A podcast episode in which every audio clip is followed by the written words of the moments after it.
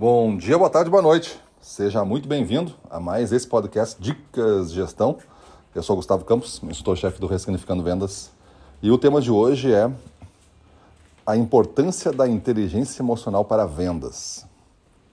Inteligência emocional é um, não é um termo novo e se você acha que é uma moda, é, pode esquecer, porque é um troço que já nasceu há uns 25 anos atrás, vem amadurecendo e sendo cada vez mais profundamente pesquisado. O cérebro, essa parte menos racional, é, começou a ser entendido e comprovado esse entendimento é, mais recentemente também.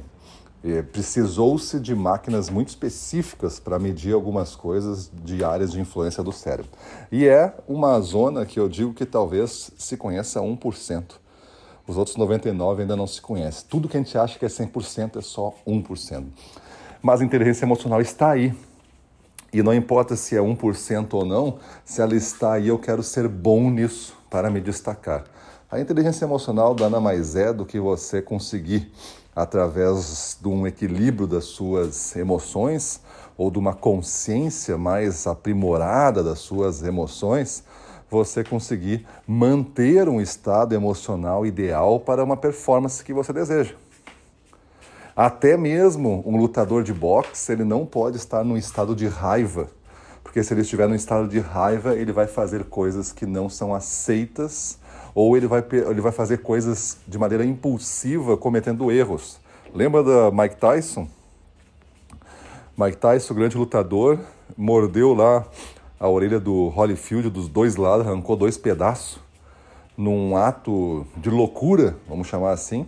Talvez, aí agora uma especulação, talvez o cara tenha perdido o equilíbrio emocional dele justamente por não ter treinado, não ter conseguido derrubar ele nos primeiros 30 segundos, como ele fazia com os demais adversários, perdeu o controle e foi desclassificado e para sempre depois não voltou mais, né? Não conseguiu mais voltar a ser quem era. Então essa é a importância da inteligência emocional. E para vendas, é evidente que a gente não vai sair mordendo as orelhas das pessoas e não vamos ter uma raiva a ponto de socar alguém, apesar que alguns clientes despertem em algumas pessoas esses sentimentos, mas não é assim que a gente vai ganhar o jogo, né? A gente vai ganhar o jogo sabendo reagir para cada situação dentro desse, desse equilíbrio seu emocional. Isso não significa que você tem que ser calmo ou que você tenha, que não tenha que sentir nada. Às vezes, uma, uma extrema calma não é, não é um bom, uma boa resposta ao ambiente para o cliente.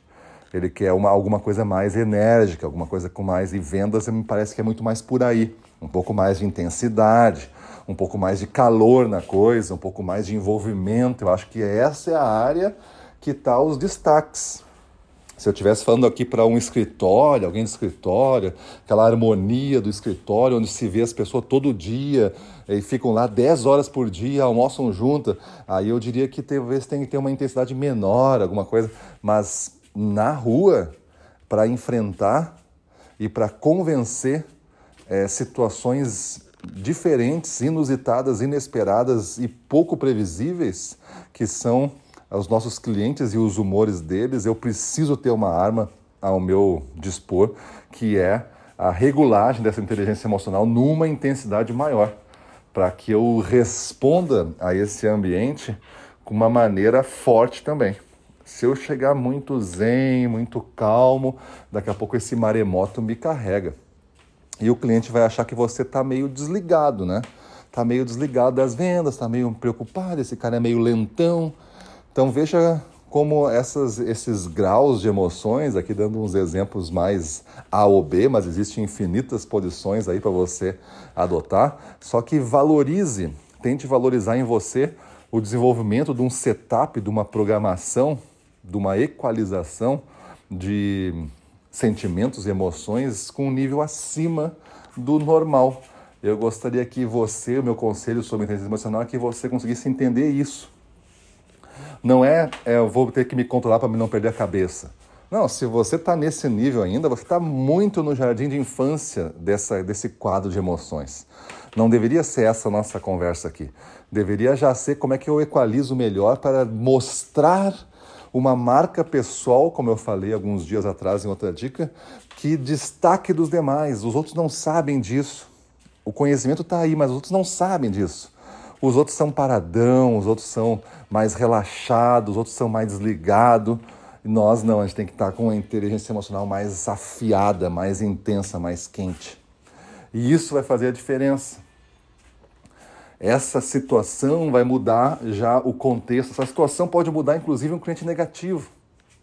Se você for dessa maneira, porque o cliente também não vai conseguir é, ficar sustentando uma negatividade se você não responder a ela. E para isso você tem que saber muito sobre essa equalização da inteligência emocional. Então agora, para finalizar, avalie-se, né? Como você é. De 0 a 10, qual a sua intensidade hoje? O melhor vendedor que você conhece, que intensidade tem? Quanto é, quanto é a diferença de você para ele? E o que você pode fazer para aumentar pelo menos um ponto? Divide essa distância entre tu e ele em cinco partes. Como que eu faço para recuperar uma parte, um ponto desse? Não importa que tu é 7, ele é 8. Divide em 5. 0, 2, 0, 2, 0, 2, 0, 2, 0, aí você chega a um ponto. Como que eu faço para recuperar agora 0,2? Aumentar 0,2 em relação àquele parâmetro que eu conheço que é o melhor vendedor. Defina algumas coisas, mude sua vida e vamos para cima deles.